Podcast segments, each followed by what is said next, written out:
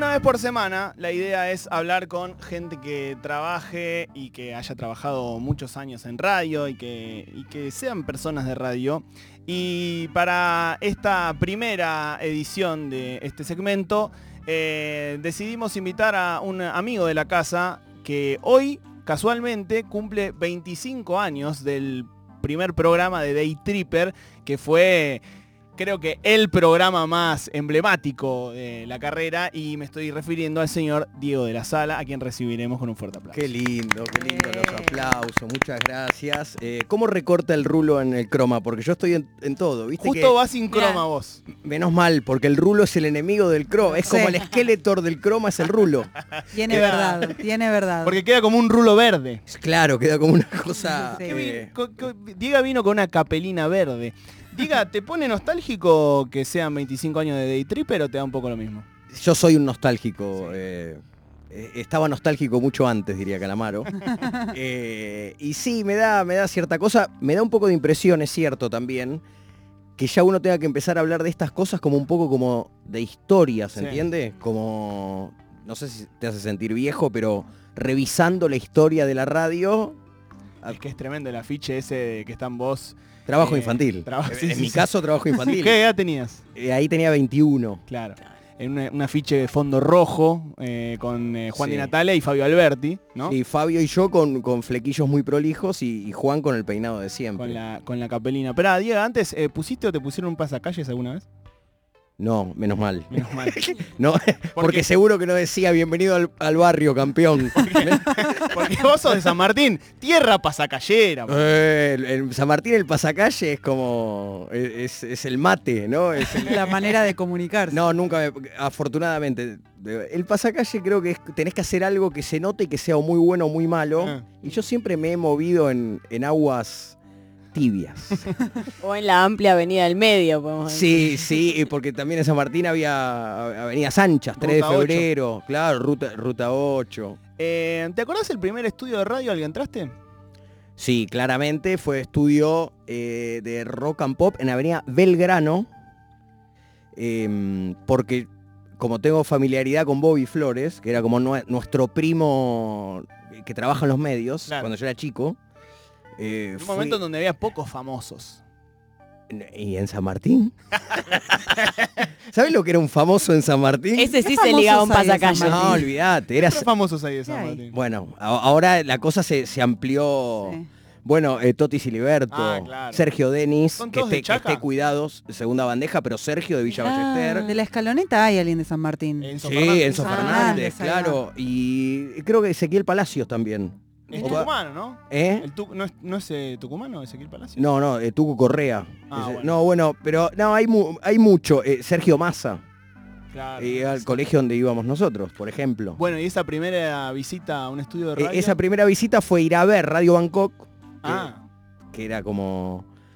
Fue un programa que quedó muy marcado en la historia de la radio y que duró solamente dos años, pero igual quedó como muy marcado. Lalo, Douglas Vinci, Bobby Flores, eh, Guillo García. Guillo, Quique Prosen, que, era parte de la producción. Eh, Mac Phantom en algún momento. Eh, y fui a ver el programa, no podía creer lo que veía. Eh, me acuerdo que estuvo Facundo Cabral de invitado, mira. y yo ya sabía que quería hacer. Sí, sí, para mí la radio era todo el tiempo, era como esto, quiero Yo señalaba, a los tres años ya señalaba la espica, claro. ¿Y las primeras palabras ya fueron laburando?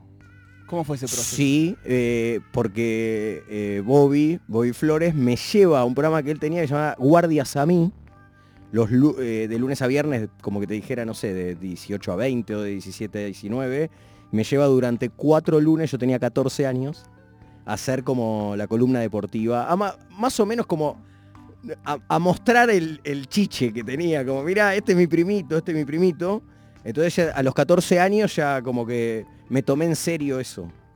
Em, bueno, 25 años de Day Tripper y la rock and pop se ganó una fama, creo que bien ganada, de que eh, más allá de lo que pasaba al aire y lo que escuchaban los oyentes, de que era una especie de club, ¿no? A donde la gente iba y no se quería ir, a donde iba a comer picadas a la, discoteca de Riquia Chaval, que los artistas querían ir a la radio más que para hacer una nota, para estar al pedo ¿Qué tan importante era ese club a la- eh, para los contenidos que luego salían en la radio?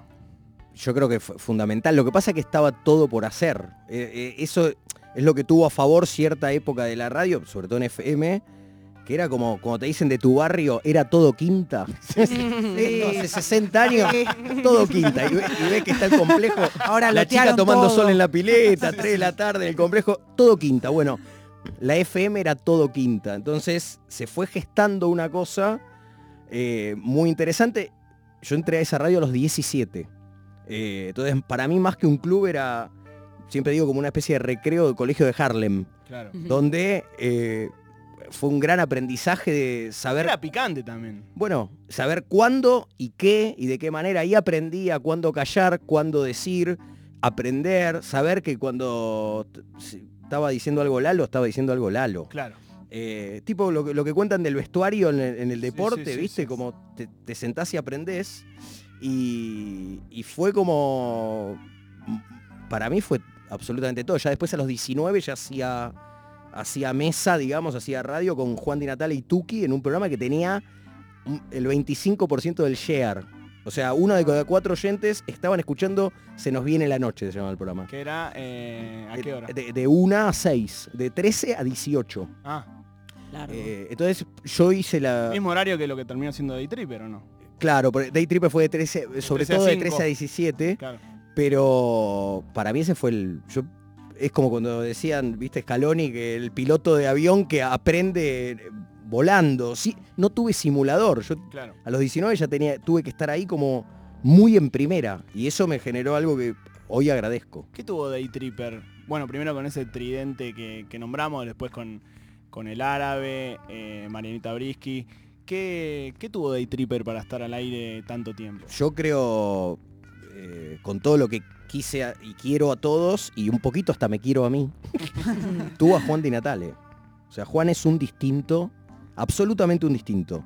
Eh, y eso le generó al programa eh, una, una apertura donde era. Había gente muy diversa en Day Tripper y éramos muchos. Llegamos a, a tener, como que te dijera, algo real, a Capuzoto haciendo solamente algunas piecitas artísticas que eran los bodriazos, que salía de vez en cuando. Y estaba Fabio y estaba Damián Dreisic Sí. y Mariana Brisky que nombraste, y el árabe, y Andrés Ruiz, que lo perdimos hace muy poquitos días, lamentablemente, y fue, era, era una, yo, para mí era una especie de, de circo. A mí me da la sensación, viste, cuando dicen eh, la, la típica discusión que se arma cada vez que ha- habla Mario Pergolini en algún lugar, de si la radio está muriendo o no, si la radio se murió o no. Eh, el otro día veía un recorte de Lalo hablando en Vorterix, hablando de que la resistencia de la radio, de que vos con una antena podés hacer una radio, ta, ta, ta. Pero yo cuando veo que Capuzoto estaba para hacer una cápsula en Day Tripper, que eran no sé cuántas personas, que Cualés tenía 15 tipos escribiendo, y veo lo que es la radio hoy, bueno, me da una sensación de que al menos tiene una herida, de que al menos está cayendo, algo pasó. Sí, como que eh, pasó un momento donde se reformuló, creo que se reformuló, y, y sí, es- esa época como de oro, de, de oro, no del negro oro, eh, de- de, También, también. También, pero esa época dorada donde uno se quedaba, eh, viste, eh, en el dial y se quedaba Mm. escuchando, por eso ahora se mide tanto el famoso tiempo de escucha, viste, Sí. porque te quedabas cuatro horas, cinco horas. eh, sí, pudo haber pasado un poco. Yo no, no me peleo con ninguna época de la radio, yo solamente me pregunto qué, nes- qué necesita la radio para seguir existiendo y hago eso que se necesite. Digo, ¿Qué necesita hoy para seguir existiendo? bueno, evidentemente que te vean. Claro. Digo, Un croma. Claro. eh, y, y soy de una generación donde lo único que necesitabas para hacer radio es que no te vieran. Hoy, se ne- hoy casi que lo primero que se necesita es que te vean. Bueno, vamos en esa. Digo, eh, ¿qué hay que hacer para que la radio siga generando interés y siga siendo invencible? Eh, hay que dejarse llevar para mí. Bueno. Este es nuestro cuarto programa y hablábamos ayer, cuarto, ¿no? Sí, cuarto. Hablábamos ayer un poco contentos y entusiasmados de que nos sorprendía que estos días nos, veníamos riendo y pasándola bien. Eh, ¿Te parece una buena base o nos estamos agarrando de cualquier cosa? No, no, eso es fundamental. Ayúdanos, loco. Es- no, no, no, no. Es eh, para mí es fundamental. Es, es- eh, es, es esencial, es, es clave eh, y lo que genera en el oyente es por ahí. De repente la podés pasar bien en algunas situaciones donde el contenido te marca que por ahí no, no, no porque te rías, digo, uno la pasa bien eh, cuando hace buena radio, Claro. más allá de hacia dónde vayas. Y sí, me parece es un gran punto de partida. A bueno, a Marcos lo conozco, lo tuve a UPA. Te iba a decir, A la, sal- a la salida de un boliche. en, en Victoria. El fin de hace pasado. Dos meses. Pero, pero, pero te iba a decir, boludo, con esto de que antes Sí. eh, lo- lo te iba- me ibas a decir que no lo dijera al aire. Sí. Te pido disculpas. Que antes, eh, con esto de que lo único que tenías que hacer mientras suena la cortina de Babasónicos eh, de Day Tripper, eh, bueno, Babasónicos le hacía una cortina, eso ni hablar, pero digo, eh, de que antes lo único que te- tenías que tener era que no te vieran. Yo tu voz es una de las voces que recuerdo de ser chico, de que mi viejo escucha Day Tripper en el auto, y creo que te conocí la cara el primer día que fue a laburar a lo, a lo de la negra, ¿entendés? Entonces Probablemente. sí. había, había una cosa ahí de... de- De la era ra- muy sí. importante. Sí, pero aparte porque había una manera de laburar. Nosotros que hemos laburado, vos seguís laburando afortunadamente con la negra. eh, la radio tenía algo como teatral Claro. que, que ha perdido para ganar otras cosas. Pero yo creo que la negra, de hecho, y sobre todo cuando se juntaba con Torto, y que era como. Yo me sentía ahí como. Un espectador. Y me sentía medio Busquets entre Xavi y Iniesta diciendo. Solo tengo que no romper. Eh, Díganme. eh, No, pero encontraste un lugar ahí también. Sí, eh, y, lo, y lo valoro, pero lo que digo es, lo que yo veía ahí era dos talentos haciendo teatro. Y a veces, cuando a vos te están viendo, puede perder como esa cosa. Yo creo que La Negra es el último eslabón de una radio donde que, que podrían haber hecho China Zorrilla Mm. Sí, sí, sí. y no sé. Bueno, bueno, El ¿no? siglo XX de la radio. Sí, porque son artistas. Vi- Viste que eh, los que laburamos en radio y tele, para la gente legales somos los artistas. Sí, sí, Y decís, bueno, entonces Mariano Mores que era maestro. Decilo en voz baja. Eh, eh, es, ese tipo de radio que, que hace la negra es- son artistas que bien podrían haberse dedicado a otra cosa. Eh, me da la sensación cuando escucho Pasarla Bien, que es el podcast que hace Diego de la Sala con Clemente Cancela, pueden escucharlo en Spotify, hay un montón de capítulos espectaculares, siempre con un muy buen invitado o invitada, eh, que esa primera aperturita que hacen ustedes en, Pasarla Bien con Clemente, es un poco emular a una vieja radio con, con otro ritmo quizás, ¿no? Una charla larga, digo, en los últimos años creo que se convirtió en algo peyorativo él es una charla de café, pero tuvo mucho, mucho valor en algún momento la charla de café. Bueno, Y siento que pasarla bien es recuperar un poco eso, ¿no? Sí, porque nosotros, eh, de hecho, decimos que pasarla bien y lo escribimos, es un, po- el- un podcast con alma de radio. Como que avisamos. Mirá que acá lo, lo pensamos a partir de que hemos sido escuchas durante muchos años y que seguimos haciendo radio. Entonces, y yo creo que es el valor de la palabra, digo. Lo que pasa es que yo me crié escuchando una radio, digo, por ahí no, no coincido en mi, en mi observación con muchos. Para mí la palabra en la radio es todo. De hecho, cuando me, me y laburé tantos años en radio rock and pop, o sea, música, y, y conocía y conozco a los mejores musicalizadores, pero para mí la, la musicalidad en la radio es la palabra. Claro. Para mí música es Héctor Larrea. Después lo- eh, los Ramones también son música, pero a mí dame primero la musicalidad de la palabra, ¿viste? ¿Cómo, cómo se dice?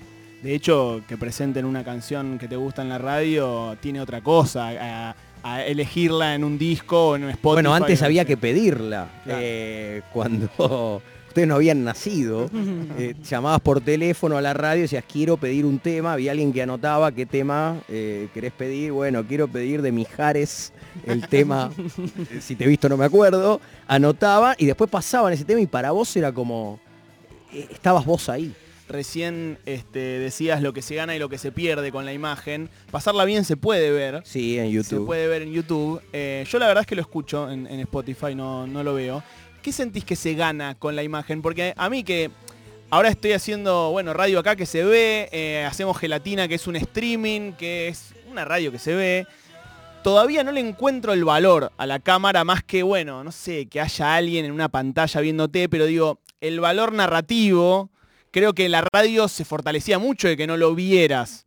¿Qué, ¿Le encontrás valores al hecho de que te vean? Yo creo que el valor ahí es que tiene más que ver con una generación eh, posterior, o dos, a la mía, que es como la pibada te quiere ver, digamos, como Mm. que eh, lo- los más jóvenes están acostumbrados a consumir las cosas que consumen desde, desde lo visual, tam- ¿viste? También. Entonces, sí, para nosotros, para los escuchas que fuimos nosotros, por ahí cuesta encontrar como el valor agregado. Pero bueno, eh, está claro que las cosas que más funcionan hoy son con, con, eh, esa cosa de te quiero, te quiero ver. Por ahí no, no se pide tanto como la cosa de la imaginación que generaba la radio, y sí casi como una cosa televisiva.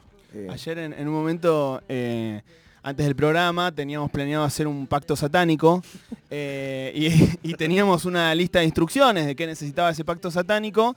Y bueno, obviamente no teníamos velas, ni una ouija, ni nada. Y hacer un debate entre nosotros como, bueno, ¿cómo lo hacemos? No sé qué. Y eso, si no hubiese habido cámaras, no hubiese sido tal debate, porque ¿cómo lo hacemos? ¿Qué importa? Prendemos un, un efecto, efecto de encendedor o con un encendedor, digo. Eh, entonces ahí hay cosas que es- se le pide menos a la imaginación quizás. Y bueno, está esto de que sí, te tienen que ver de alguna forma, pero todavía no está, eh, me parece, explicitado el, Sí, el bueno, valor que da, ¿no? tipo como Fernando Peña, por ejemplo. Mm, eh, ¿Qué hubiese hecho? Claro, pero Fernando cuando hacía el personaje de Milagritos López, Sí. Eh, la, cubana, eh, iban a esperarlo a la puerta de la radio y de repente hubo gente que realmente se sentía muy dolida o muy desengañada a la hora de enterarse que era Fernando Peña y que no existía esa persona. Eso era, muy fuerte, era, era demasiado... Era era cuando se habla de la magia de la radio tenía mucho más que ver con eso que con el hoy, claramente. ¿Hay un eh, Maradona o una Maradona de la radio argentina? En to- de todos los tiempos, digamos. Sí. Y si me decís una Maradona, tengo que nombrar a la negra. Te dije un o una. No, yo creo, sí, la, la negra está en el podio, claro. Yo creo que si, si tuviera que, por lo menos como oyente, como visualizar como, te puede gustar mucha gente, pero acá está todo, Mm. yo primero nombro a Héctor Larrea y a Lalomir. Yo creo que si todo lo que te puede ofrecer la, EMA, la M lo hizo Larrea y todo lo que te puede ofrecer la FM lo hizo Lalo. Son, para mí son los dos grandes íconos absolutos. Eh, y cuando a Larrea le preguntaban, o le preguntan qué es la radio, él decía saber contar. Eh, y lo que yo vi en vivo de Lalo haciendo el, el animal de radio 90 y algo, era una cosa, una locura. una- Programa de las 7 de la tarde. 7 de la tarde, donde él se ponía los auriculares y no se los sacaba hasta que terminaba el programa. eh, y era como, era lo más parecido a ver a un tipo que estaba un- arriba de un Fórmula 1 con la misma concentración y bueno, un talento eh, como sin igual. El- hace un par de años, me, creo yo medio inesperadamente, hubo una especie de como retorno del tema rock and pop, eh, con un par de podcasts, el podcast de Gustavo Olmedo, después fue Edu de la Puente, quien eh, seguramente eh, venga también aquí a charlar en algún momento. ¿Ensucia un poco todo eso que ocurrió, la historia de, lo vivido? No, yo creo que le, si querés, hasta le da más épica que hoy Rock and Pop siga existiendo después de lo que le, de lo que le intentaron hacer. Porque nosotros, yo estuve ahí.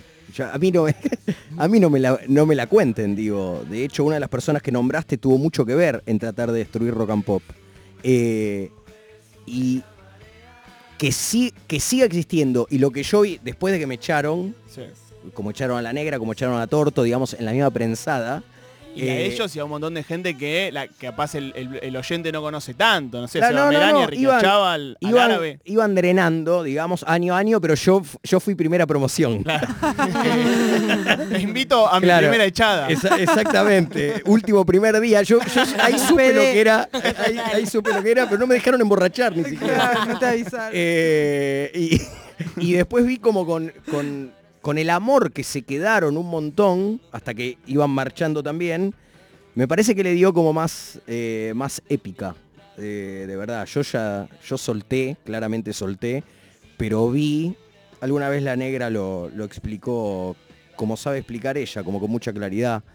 Era un juguete que, que por ahí a- alguien o algunos no podían tener, entonces había que romper, como, como en Toy Story el que estaba Sí, arriba, sí. ¿viste? Sí. Que no- eh, tuvo que ver un poco con eso. Sí, claro, sigue siendo una marca rock and pop y sigue pero le- para mí la, la dañaron gratis. Digo, Mm. Pero digo, hubiese, es contrafáctico esto, ¿no? Pero hubiese resistido al tiempo a- o en algún momento tenía que terminar.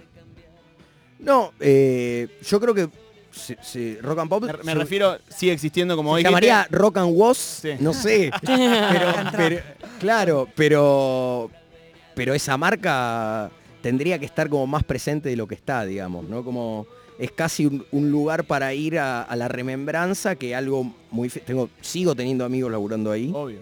Eh, sí, fue raro, fue muy raro lo que pasó, sí. Y de los de, de- de esa historia de rock and pop, ¿no? De los 90, los, los 2000, lo- los finales de los 80, ¿no? Pero eh, hay muchos invisibles, ¿no? Gente que laburó y que labura ahí, que le dieron nombre a la radio, identidad a la radio, cuerpo a la radio. ¿A quiénes recordás? Eh, Bueno, eh, eh, un montón de productores, un mon- eh, qué sé yo, el, negro Acosta, un editor que, falleció y tal, porque hasta eso hicieron. De verdad, hicieron, hicieron, dejaron gente como muy a la deriva. porque no es lo mismo, de verdad, lo digo como que me echaran a mí, viste, que enseguida la negra me abrazó y vino otro a abrazarme. Que e- echar gente que viste que había estado ahí 25, 30 años y que ese era, ese era su casa, ese era su lugar, eh, pero también era como lo, lo que te cuentan los, los laburantes, viste, de...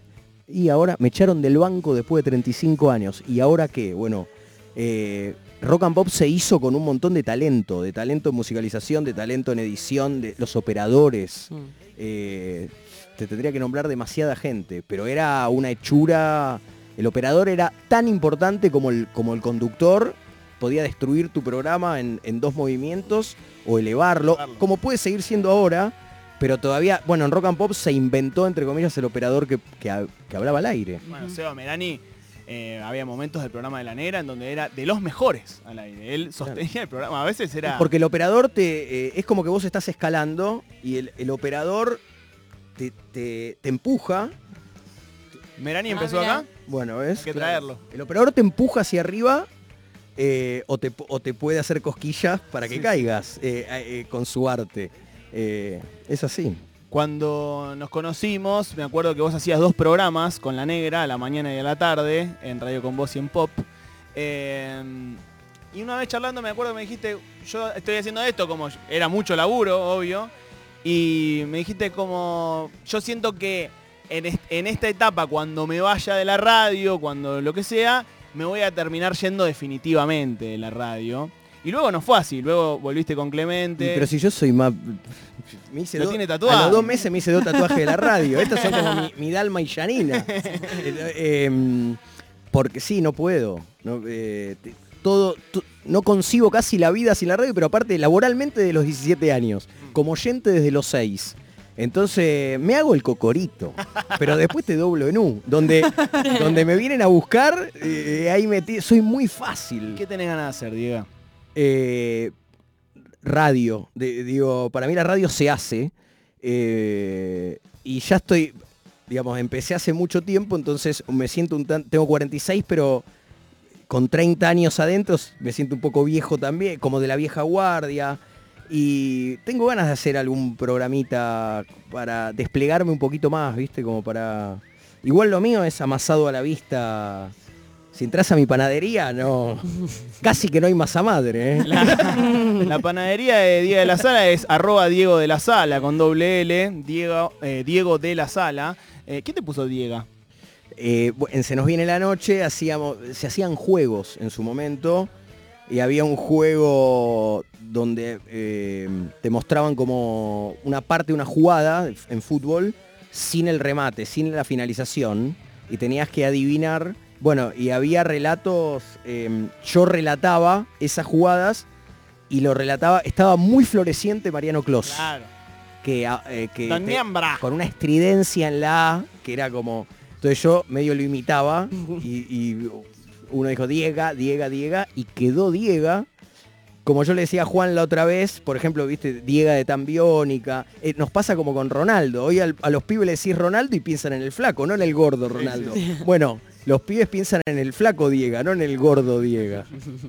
Eh, y Diego quedó, y Diego quedó. Eh, bueno, programas históricos realmente, La Pelota No Dobla, otro histórico programa de radio. Eh, Black and La Negra Pop, por supuesto.